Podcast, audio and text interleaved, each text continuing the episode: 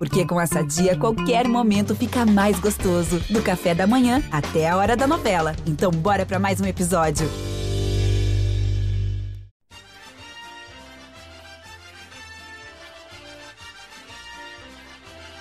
Fala torcedor jaconeiro, nesta edição do GE Juventude a gente destaca a atuação do Juventude contra o Corinthians e também projeta o começo do campeonato no retorno da competição. O Juventude precisa, afinal, de quantos pontos para garantir a permanência na elite do futebol gaúcho e se a equipe pode sonhar com outros objetivos dentro da competição. Fique com a gente!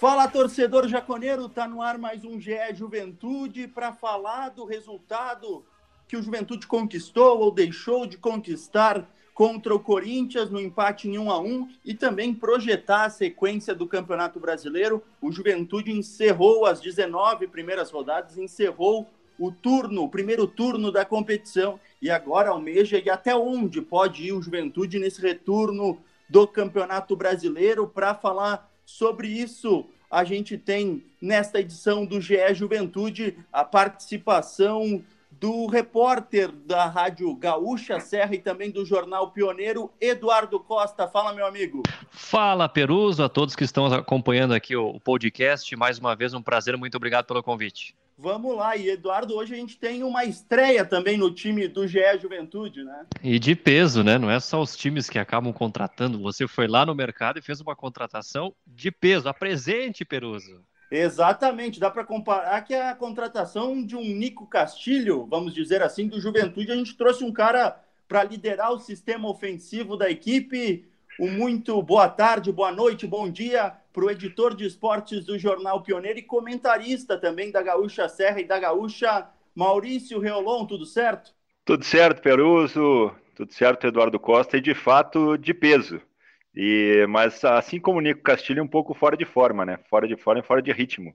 Mas vamos lá, vamos falar muito sobre o Juventude, sobre esse bom primeiro turno do Juventude que tem mais pontos positivos do que negativos e está bem acima daquilo que se imaginava lá no começo da competição. Exatamente, o Juventude encerrou o primeiro turno com uma sequência de cinco jogos sem perder. Claro que foram quatro empates e uma vitória. Mas, Maurício, o que passou essa, essa partida contra o Corinthians, um a um? O Juventude, até na coletiva pós a partida, o técnico Marquinhos Santos falou que o resultado pode ser lamentado até pela atuação do Juventude na partida. É bem por aí, Peruso, porque diferente dos outros jogos, onde teve reclamação de arbitragem, foram empates com, com sabor diferente, até por, por, pelo equilíbrio, enfim, por, por diferentes questões contra o São Paulo, contra o Fortaleza, dentro de casa, contra o Fluminense fora. Dessa vez, o Juventude fez uma atuação acima da média. O Juventude teve contra o Corinthians a sua melhor atuação fora de casa e talvez dá para se dizer a melhor no campeonato. Porque conseguiu, mesmo diante de um adversário com muitos jogadores experientes, com jogadores rodados, com Juliano, Renato Augusto, Roger Guedes, jogadores de muita qualidade, conseguiu controlar o jogo, conseguiu, uh, ao mesmo tempo, segurar o ímpeto do Corinthians dentro da Neoquímica Arena e também atacar e também agredir. No primeiro tempo, além do gol do Ricardo Bueno, teve pelo menos mais duas chances muito boas de ampliar o placar. No segundo tempo, até 20, 25 minutos do, do segundo tempo, o Carné não tinha feito nenhuma defesa. Daí o Corinthians foi para um tudo ou nada, dá para se dizer assim, e muito levantando bola na área para o Jô. Chegou mais ao ataque, e daí, claro, é, prevaleceu uma, a qualidade técnica individual do Roger Guedes numa cobrança de falta. E mesmo assim, o Juventude, de novo, mostrando um poder de indignação, poder de reação, conseguiu chegar ao ataque, colocou bola no travessão. Então ficou um, um, sentimento muito grande de frustração desse jogo, porque o Juventude jogou mais do que o Corinthians, mesmo fora de casa, e merecia ter saído com uma vitória. Mas o mais importante, eu acho que desse jogo, é o que fica para a sequência. É o Juventude ter conseguido ter uma apresentação tão boa diante de um adversário que tem tudo para brigar ali pelo G6 da competição. Dentro dessa partida, Eduardo, a gente pode destacar que o Juventude não teve a presença de dois jogadores que eram tidos como os titulares da equipe, né? O Michel Macedo na lateral direita e também o Matheus Jesus no meio de campo, os dois jogadores que são pertencentes ao Corinthians e mesmo assim conseguiu manter um nível de atuação coletiva e tanto o Paulo Henrique como a dupla que o técnico Marquinhos botou no meio de campo com o Dawan e Jadson fizeram grande partida. Exatamente, ainda dá para incluir nessa conta, mas ele está fora algumas rodadas, são quatro, né? Que é o Wesley, que talvez retorne contra o Cuiabá. Mas essas opções que entraram deram muito conta do recado. Marquinhos apostou é, no meio-campo com três volantes, deu certo. Dawan e Jatos fizeram um grande jogo, talvez o melhor jogo deles desde que chegaram ao Juventude. O Paulo Henrique é um capítulo à parte, até a gente vale é, daqui a pouco, mais à frente, falar sobre isso. Na minha opinião, já, já é o titular da lateral direita, vem fazendo por onde, vem tendo boas atuações quando entra. O Michel Macedo é um cara que não tem tanta ofensividade, o Paulo Henrique dá essa capacidade, também não, não prejudica lá atrás, então é uma questão que a gente pode abordar. E o Juventude teve uma atuação coletiva muito boa, atuações individuais boas também, tanto é que fica difícil a gente escolher no jogo contra o Corinthians quem foi o principal jogador, porque a equipe num todo é, foi muito bem, e quando a equipe, nas suas individualidades, se destacam, obviamente o coletivo acaba fortalecido e ocasiona exatamente o que o Maurício falou. A principal atuação do Juventude nesse Campeonato Brasileiro, por ser um adversário como o Corinthians, ser fora de casa, o Juventude jogou com personalidade, com coragem, e tudo isso também passa pela engrenagem comandada pelo Marquinhos Santos, que evoluiu muitas situações em que ele foi criticado no Campeonato Gaúcho, na eliminação da Copa do Brasil. Ele fez uma alta uma autocrítica, ouviu o departamento de futebol, ouviu as pessoas que o cercam e ele hoje tem uma parcela muito grande pela evolução que ele apresentou, pelos erros que o Juventude cometia e que ele cometia, inclusive no começo do campeonato, ele corrigiu e até aqui o Juventude faz um primeiro turno muito bom. Dentro do time que entrou em campo, o Juventude, só para relembrar para o torcedor, entrou com Marcelo Carné, depois Paulo Henrique, Vitor Mendes, Quinteiro e também o William Matheus, mas eu queria mal falar sobre a questão do Quinteiro, que cada vez eh, se consolida como uma alternativa para o sistema defensivo e parece mesmo que com o passar da sua evolução física e também com maior tempo de treinamento com o restante do elenco, é um jogador que vai ser titular do Juventude na sequência do campeonato. Vai, ele veio para isso, né, Peruso? Eu acho que é uma, que é uma situação natural. E até complementando essa situação do que o, que o Eduardo levantou, em outros momentos, daqui a pouco o Marquinhos Santos não faria essa, essa substituição imediata como ele fez. O Foster não vinha tão bem nos últimos jogos, o Quinteiro está aí e vai, vai para o jogo. Então, e, e, mesmo dentro das características de cada adversário, ter uma estratégia diferente, colocar três volantes para dar uma liberdade para o Paulo Henrique, para dar uma liberdade para o Wagner, então, a, as estratégias montadas pelo Marquinhos, seja com três zagueiros, seja com três atacantes a cada jogo, estão se mostrando acertadas. E mesmo quando ele não acerta de primeira, ele está tendo a visão de modificar durante o jogo essa estratégia. Claro que o Juventude não tem um elenco tão recheado a ponto de fazer substituições e ficar no mesmo nível.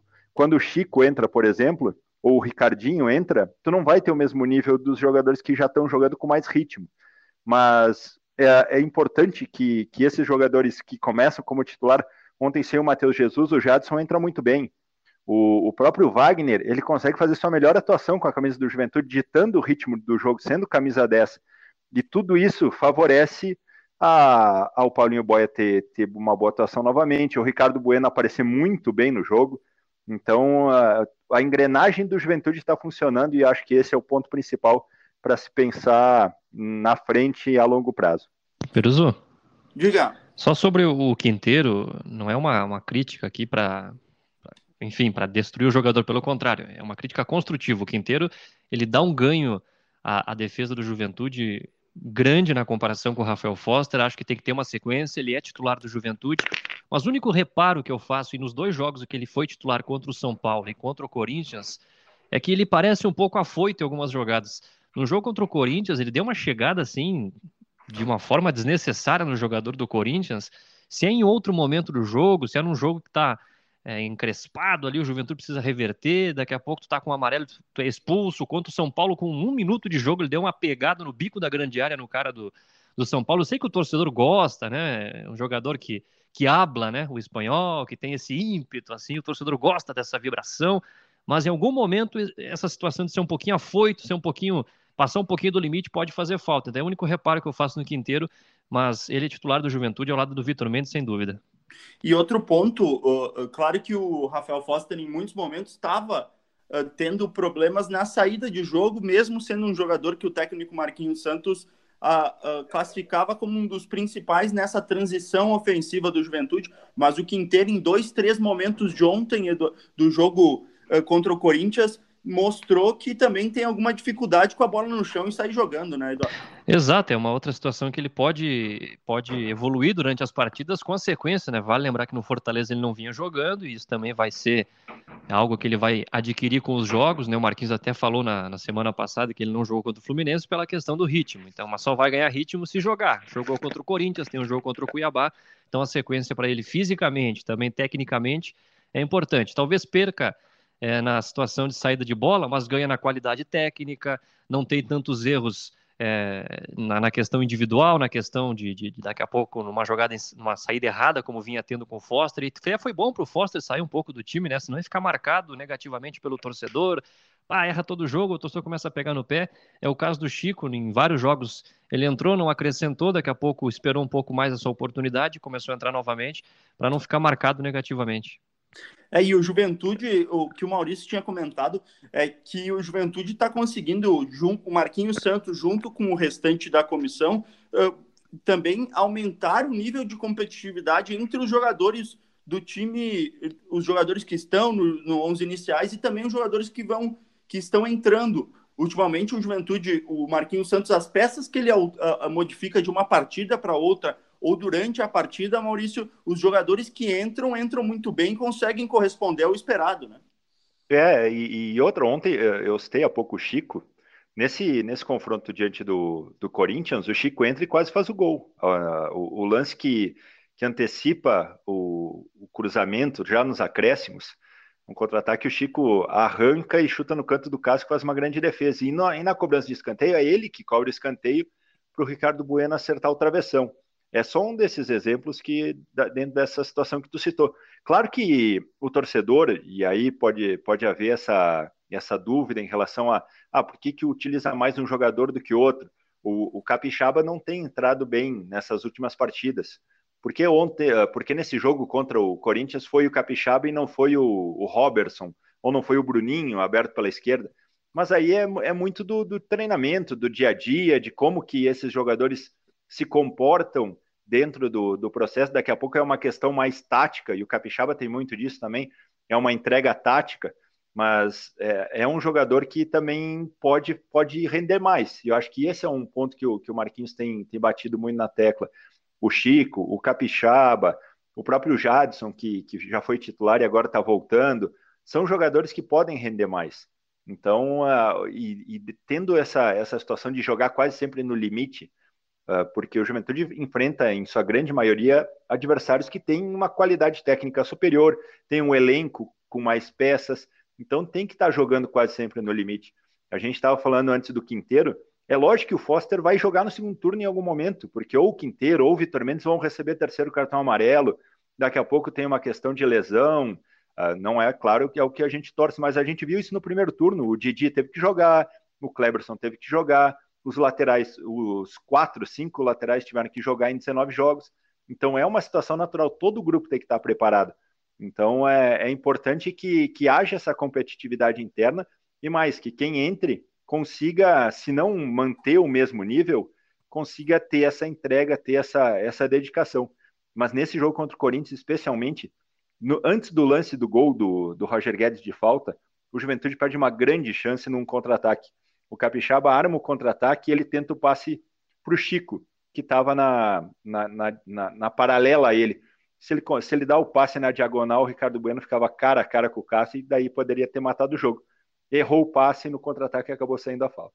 É, e outro ponto dentro disso, esse momento que o Juventude perde essa oportunidade, mas no lado do Capixaba, a gente tem uma situação que um jogador já vai já vai pedindo seu espaço cada vez mais, e o Eduardo tinha comentado que é a questão do Paulo Henrique, já são duas assistências, é um jogador, Eduardo, que proporciona muito mais também na questão ofensiva para o Juventude, mas ao mesmo tempo parece que o nome do Michel Macedo às vezes impede que ocorra essa mudança e que o Paulo Henrique seja o titular efetivo do Juventude na competição.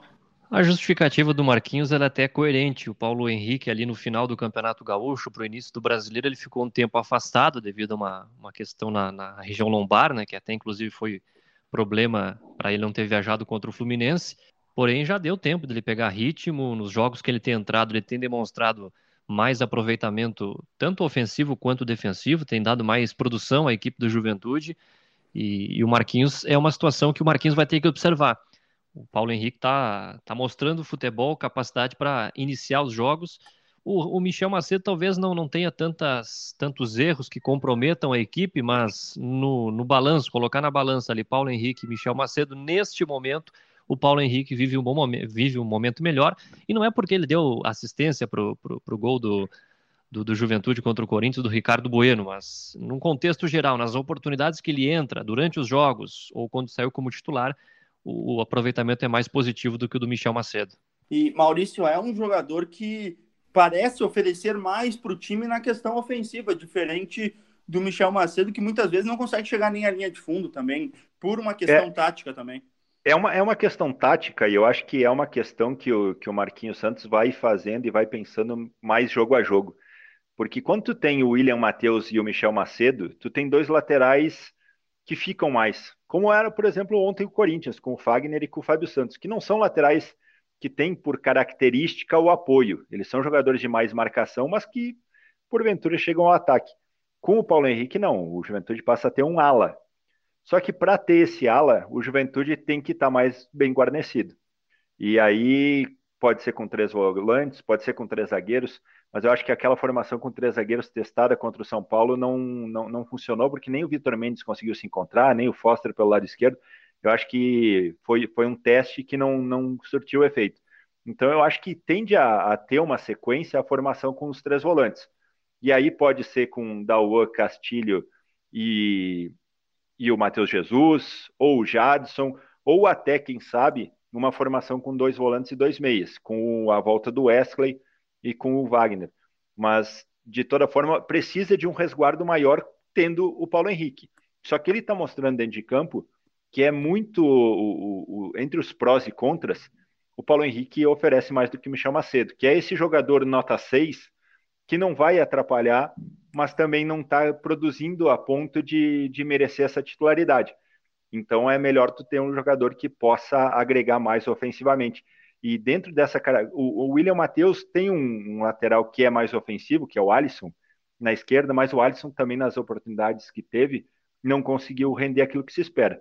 Então, provavelmente deve ter sequência essa formação com, com um pouquinho mais de força pelo lado direito, que deu certo contra o Corinthians e, e principalmente nos jogos dentro de casa, o Juventude precisa agredir um pouco mais pelos lados e o Paulo Henrique está tá chamando essa, essa ficha 1 de titular do lateral, da lateral direita.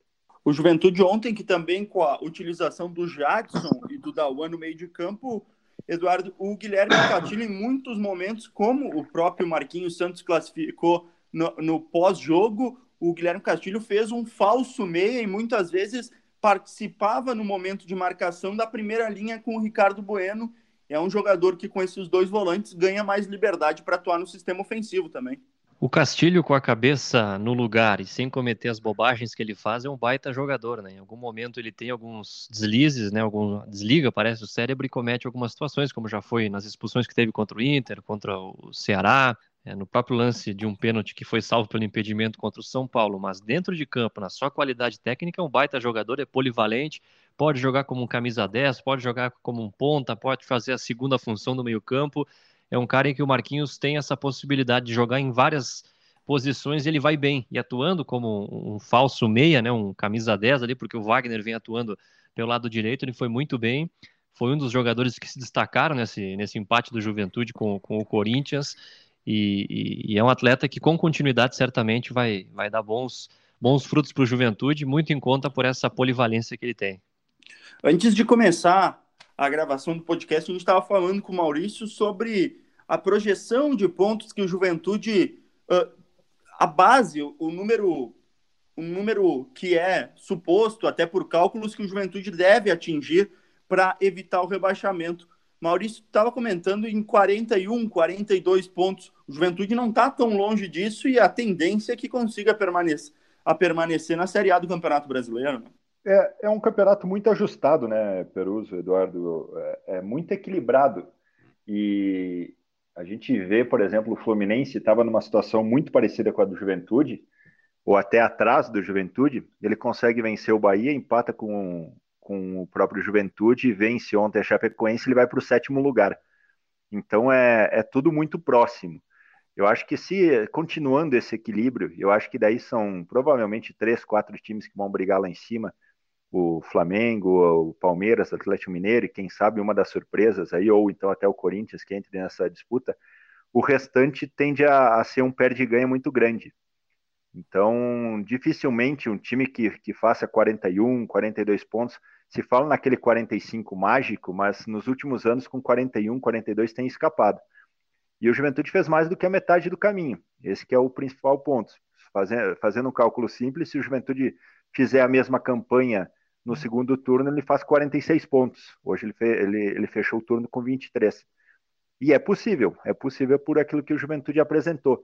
E tem confrontos importantíssimos dentro de casa logo, logo na largada pega o Cuiabá nesse sábado, depois enfrenta o Santos, logo ali na frente tem o América Mineiro, que são todos times que estão ali nessa mesma briga. Por mais que o Santos se imagine que também possa subir na tabela, mas por enquanto está nessa briga. Então são três confrontos diretos em casa, logo nessa largada.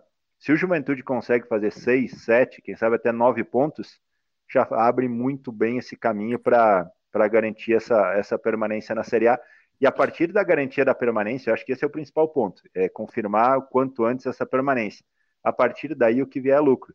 É uma vaga na Sul-Americana, é ficar nessa, na, daqui a pouco na, naquelas duas ou três posições que, que podem até não ir para competições internacionais, mas é ter a tranquilidade para finalizar essa participação, essa volta à elite longe do Z4. O Juventude hoje está a cinco pontos do Z4, não tem risco de, mesmo com aqueles jogos atrasados, entrar no Z4 logo aí nas primeiras rodadas. Então, o, o objetivo segue o mesmo: continuar mantendo essa distância do Z4 e, e sem precisar fazer tanto cálculo. É, o Juventude que também há de se admitir que é um time que conseguiu, no trabalho realizado pelo Marcelo Barbarotti, toda a direção, acertar muito bem nas contratações. E agora o time que, na entrevista de ontem, o Barbarotti já comentou também que a tendência é que a, chegue mais algum jogador para o Juventude apenas em uma negociação de situação, alguma oportunidade que apareça, mas o time do Juventude uh, já está, o elenco do Juventude já está bem montado, segundo a direção, para a sequência do Campeonato Brasileiro. E Eduardo, tu acredita que é dessa forma mesmo? Juventude tem as peças necessárias dentro do, do elenco? Sim, já se reforçou bastante. O Marquinhos Santos hoje tem muito mais opções que tinha no começo do campeonato. Tanto é que a principal contratação do Juventude, em termos de, de nome, de know-how, que é o Nico Castilho, neste momento não existe nenhuma ansiedade nossa da imprensa, nem do torcedor, de que ele seja o titular, porque o Ricardo Bueno, que é o centroavante titular, vem correspondendo de uma forma positiva, é, muitos já falando, inclusive, que ele é superior ao Matheus Peixoto, que deixou o Juventude como artilheiro do Campeonato Brasileiro. Enfim, é, é um exemplo, né? O Juventude tem dois centroavantes hoje que podem suprir essa ausência do, do Matheus Peixoto, no caso, o Bueno, que está bem, e o Nico Castilho, que ainda precisa ganhar ritmo de jogo, ganhar oportunidades de ver como é que ele vai reagir à, à volta ao futebol, já que faz há, um ano, há mais de um ano e meio que, que não atua. E o Marquinhos tem essas opções, tem esse, esses, essas peças que ele não tinha no início do campeonato. A gente falou muito sobre a campanha do Juventude, sobre o bom momento, sobre a atuação contra o Corinthians, que é espetacular. E vai um reparo, né? O Juventude, também quando começa essas boas campanhas, muitos se perguntam: o Juventude pode sonhar com algo a mais? É, eu não estou aqui para acabar com o sonho de ninguém, enfim, mas se eu tivesse, é, como torcedor do Juventude, observando o futebol é, do Juventude, neste momento eu não sonharia. Por quê? O Juventude ele tem um limite, um limite técnico, um limite na sua capacidade que é fazer um bom jogo contra o Corinthians dentro da casa do Corinthians, fazer uma baita partida e chegar no final do jogo acontece um erro, que foi a barreira. A barreira do Juventude não pulou no lance do Roger Guedes. Foi um golaço do Roger Guedes, não, não teve falha do Marcelo Carné, porque a bola foi muito bem batida, mas teve uma, uma falha da barreira, teve uma falha no ataque, lá que o Maurício falou do Capixaba errando passe, que resultou no ataque do Corinthians, enfim, são esses pequenos erros que o Juventude acaba cometendo que acaba dificultando que a equipe sonhe com algo a mais. Se melhorar isso, se daqui a pouco mudar e, e, esses erros diminuírem, pode ser que o Juventude possa sonhar com algo a mais, mas se continuar com esses erros pontuais que prejudicam exatamente a campanha num todo, fica difícil.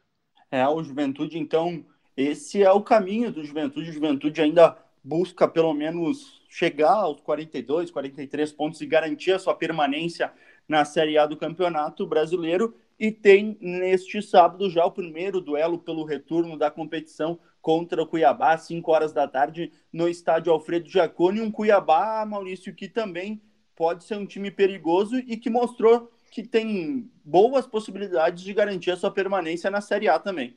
É, e entra dentro dessa mesma seara do Juventude. O, o, Cuiabá conseguiu, daqui a pouco, dois ou três resultados fora da curva, dentro daquilo que se imaginava. Conseguiu vencer o Santos, conseguiu fazer confrontos equilibrados, é um time que teve reforços, que desde a da primeira rodada lá, quando, quando o Eduardo foi a, a Cuiabá, já sabia que era um time que tinha um investimento grande e vai se ajustando. Teve uma mudança no comando, conseguiu uh, ir melhorando durante a competição, e eu acho que esse é um ponto chave, porque, e, e eu concordo com o Eduardo nesse, nessas falhas pontuais, e vai muito da questão da qualidade mesmo, porque o, Corinthians ontem a gente viu ó, o Renato Augusto trotando no segundo tempo, mas daí tu tem o Gil na defesa, tu tem o João Vitor, que é um, que é um, um jovem, mas que, que tem muito potencial, tu tem o Fagner do lado direito, então aí está o ponto diferencial, é a qualidade técnica e individual. Ontem, se o, se o Corinthians não tivesse a qualidade técnica individual, não teria buscado o empate, porque o Juventude foi muito melhor. Isso já aconteceu, por exemplo, contra o São Paulo quando o, o, Juventude fazia coletivamente uma partida melhor do que o São Paulo, mas a, o aspecto individual de um ou outro jogador foi, foi fazendo a diferença e de elenco também. O, eu acho que esse é um ponto que, que não tem muito como fugir. O Juventude vai ter que sempre ficar jogando no seu limite. Mas a grande notícia, pensando a longo prazo, é a personalidade que o time tem mostrado, é esse fator de daqui a pouco não temer outro, ou qualquer adversário, jogar de igual para igual, seja com o Corinthians, seja com o Cuiabá, seja com, o, com a Chapecoense, seja com qualquer time do Brasileirão. E isso tem se demonstrado no Juventude. Esse jogo contra o Cuiabá é muito perigoso, é muito perigoso porque é um confronto direto. Eu, eu citava antes né, que ah, são, são três confrontos diretos na sequência, esse jogo contra o Cuiabá, o jogo contra o América Mineiro são confrontos que o Juventude tem que ter uma atenção ainda maior, porque não pode vacilar nesses confrontos e daqui a pouco ser derrotado em casa. Um, e por outro lado, se consegue vencer esses confrontos, abre margem, abre vantagem para pensar em algo a mais. Mas só vai conseguir concretizar esse algo a mais se tu, se tu conseguir vencer. O Juventude tem feito bons jogos, fez um bom jogo contra o, contra o Fortaleza, fez um bom jogo contra o São Paulo, mas não conseguiu concretizar isso em vitórias. Conseguiu pontuar, o que é importante, mas só vai conseguir daqui a pouco sonhar com algo a mais. E aí é um outro passo. Eu concordo também com o Eduardo que não adianta o torcedor ficar mirando Libertadores se, sem conseguir, sem saber como, como que vai ser o segundo turno. O segundo turno vai ser muito mais difícil. O Bahia se reforçou muito, o próprio Cuiabá, os times que estão ali embaixo, o Zarate chegou ao América Mineiro, todos os times que estão na, na briga de baixo, o Grêmio tende a crescer, porque teve reforço chegando, teve agora tempo para trabalhar. Então todo mundo vai melhorar. O Juventude precisa, se não melhorar, pelo menos continuar mantendo esse, esse plano tático, esse, essa ideia de um time muito organizado e que tem feito com que o, o torcedor dá para se dizer que está orgulhoso do que viu até aqui. Por mais que tenha esses vacilos, por mais que tenha essa, esses altos e baixos daqui a pouco em algumas partidas, mas daquilo que se imaginava lá no começo da competição, o Juventude traz uma boa perspectiva para o segundo turno.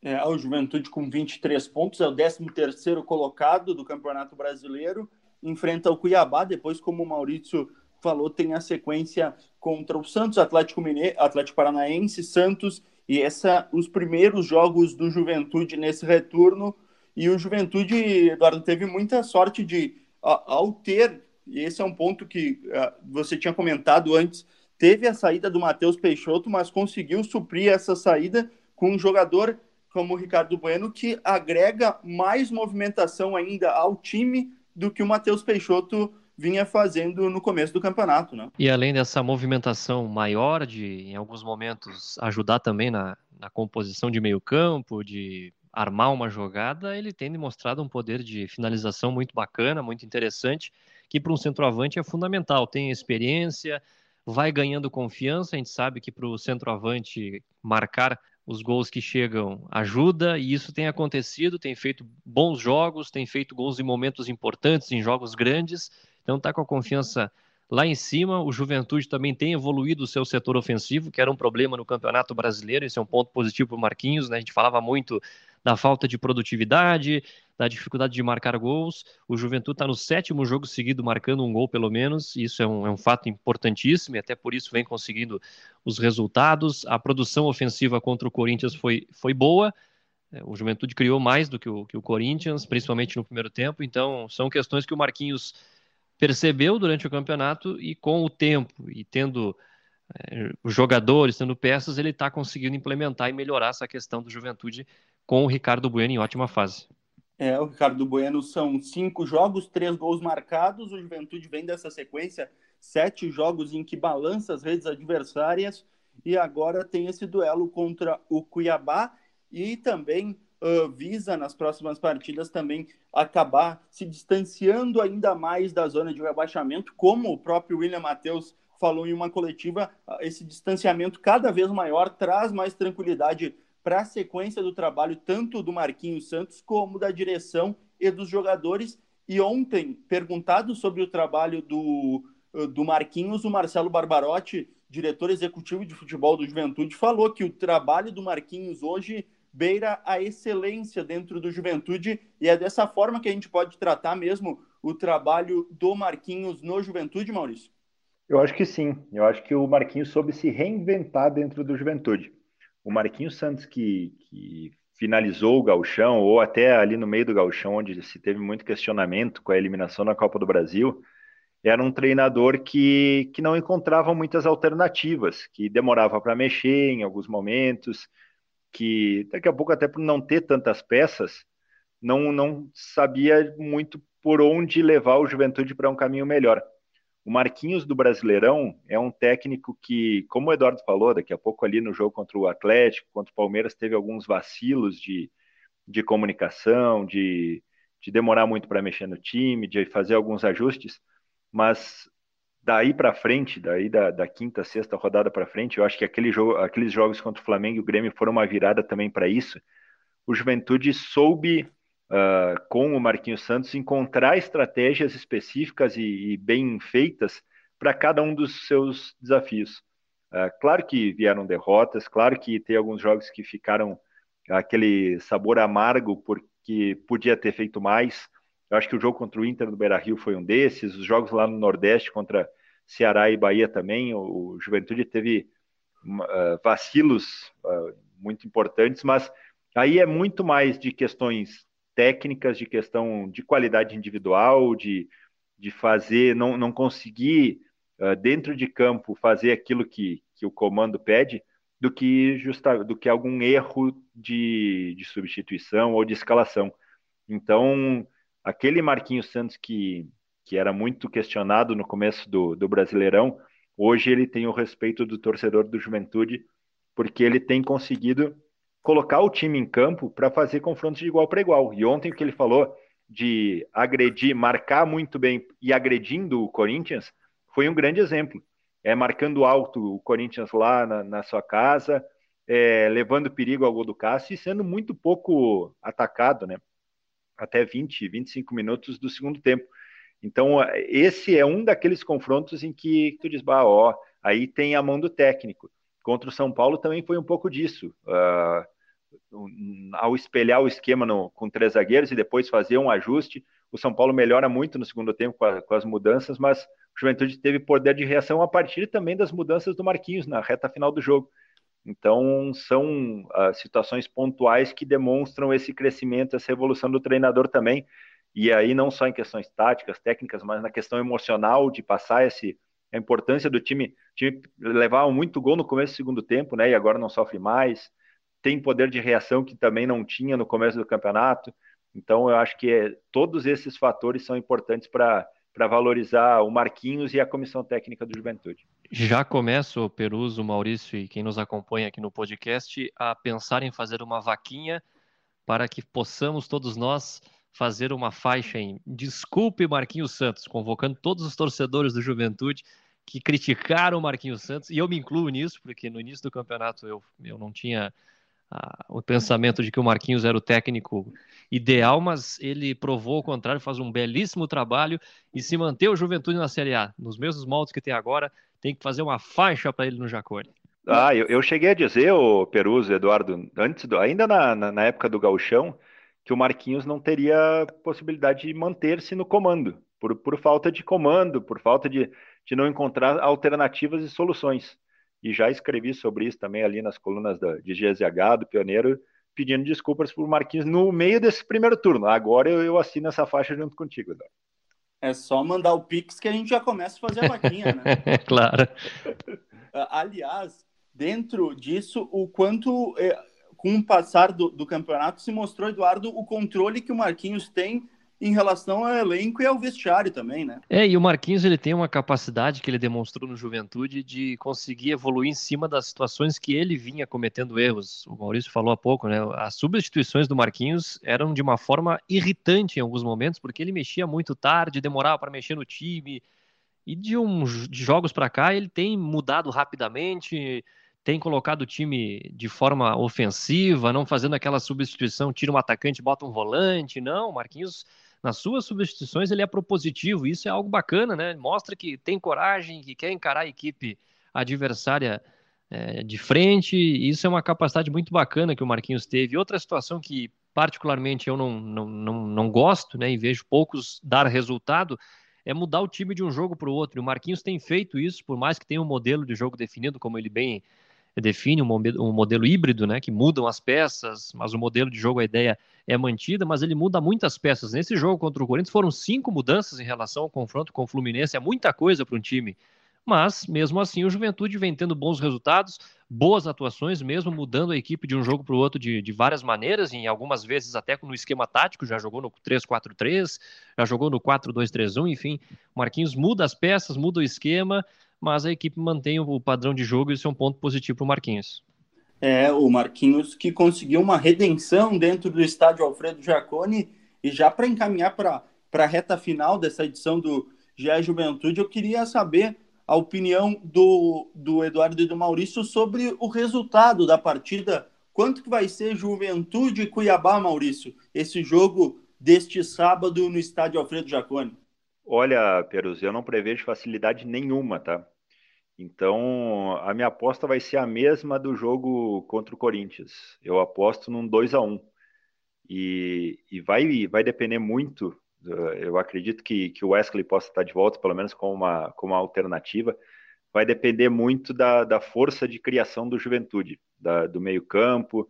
Eu imagino que o Paulo Henrique possa sim ser mantido, se, se não tiver muito desgaste e tudo mais o Michel Macedo acho que, que pode sim ficar permanecer no banco como alternativa. O Matheus Jesus daqui a pouco pode ser voltar ao time titular ou na vaga do Jadson ou, ou até no, no Dauan, mas eu também manteria esse, esse tripé que, que deu certo lá, lá em São Paulo. Mas uh, tende a ser um jogo bem equilibrado. E, e eu acho que a gente não citou ele hoje, mas eu acho que o Sorriso está merecendo fazer um golzinho com a camisa do Juventude. Ontem, e dentro dessa característica de, de coragem do Marquinhos, ontem, na hora que sai o Wagner, em outros momentos ele poderia ter colocado o Ricardinho, poderia ter colocado e, e, e adiantado o Castilho, poderia ter colocado o Chico na função. Não, ele colocou o Sorriso, um atacante no lugar de um, de um meio atacante para manter a intensidade, manter a a, a postura do Juventude agressiva diante do Corinthians. E eu acho que está na hora do Sorriso marcar o golzinho dele, né? É verdade, Eduardo. Qual que é a tua projeção? Até porque, como o Maurício estava falando, o Sorriso é um jogador também que vem entrando muito na equipe e sempre é um jogador que consegue, nos duelos individuais, ser superior ao adversário, levando muito perigo. E é um jogador, daqui a pouco, se o Juventude volta ao esquema de um 4-3-3, com a ausência do Capixaba, é um jogador, Eduardo, que pode ser titular junto com o Ricardo Bueno e Paulinho Boia no jogo deste sábado. O Sorriso é uma peça importante no, no Juventude, muito em conta que ele apresenta nas oportunidades que recebe nos segundos tempos dos jogos, entra muito bem. A gente até falou, né, como quando ele entra como titular não dá a mesma, a mesma resposta que dá como é, alternativa. Isso é importante, o Marquinhos ter no banco um atleta que entre, que possa quebrar as linhas do adversário e o Sorriso tem essa capacidade. E para o jogo contra o Cuiabá, eu aposto 1 a 0 para o Juventude para acabar com essa sequência de quatro empates e o Juventude voltar a vencer. Boa, eu vou finalizar dando o meu palpite. Acredito num 2 a 0 Juventude. Acho que o Juventude, mantendo o bom nível de jogos e também um bom nível de competitividade, a equipe do Juventude acaba vencendo o Cuiabá e é importante até para de ponto em ponto nas últimas rodadas foi importante, mas os três pontos se distanciam ainda mais do Z4 e daí o Juventude começa a ter mais tranquilidade para a sequência do Campeonato Brasileiro. Quero agradecer a participação do Maurício Reolon, editor de esportes do Jornal Pioneiro, pela participação e fica a, a porta sempre estará aberta para sua participação nas próximas edições do GE Juventude. Muito obrigado, Perus. Obrigado, Eduardo. Privilégio poder participar pela primeira vez deste, deste brilhante espaço de debate e discussão. E estamos aí, esperando que agora o Juventude mantenha esse, esse nível e possa fazer um grande segundo turno do Brasileirão. Um abraço a todos. Exatamente. Esse, esse é o principal objetivo da gente. A gente fica na expectativa para que o Juventude faça um ótimo segundo tempo e confirme a permanência na Série A do Campeonato Brasileiro. Eduardo, muito obrigado mais uma vez pela participação e a gente se encontra nas próximas edições. Valeu, Peruso. Obrigado, Maurício, aos ouvintes do podcast. Estamos sempre à disposição e tomara que o Juventude consiga manter esse bom momento, esse bom ritmo no segundo turno para se manter nas Série A e que a gente siga aqui nos debates do podcast. Exatamente, essa é a ideia. Lembrando você, torcedor, que você pode acompanhar as informações do Juventude acessando ge.globo.com e lá na, no espaço Times escolhe Juventude e a gente vai informando as novidades do Alviverde durante a semana e você fica por dentro delas, tá certo? A gente volta na semana que vem com mais uma edição do GE Juventude. Um forte abraço a todos.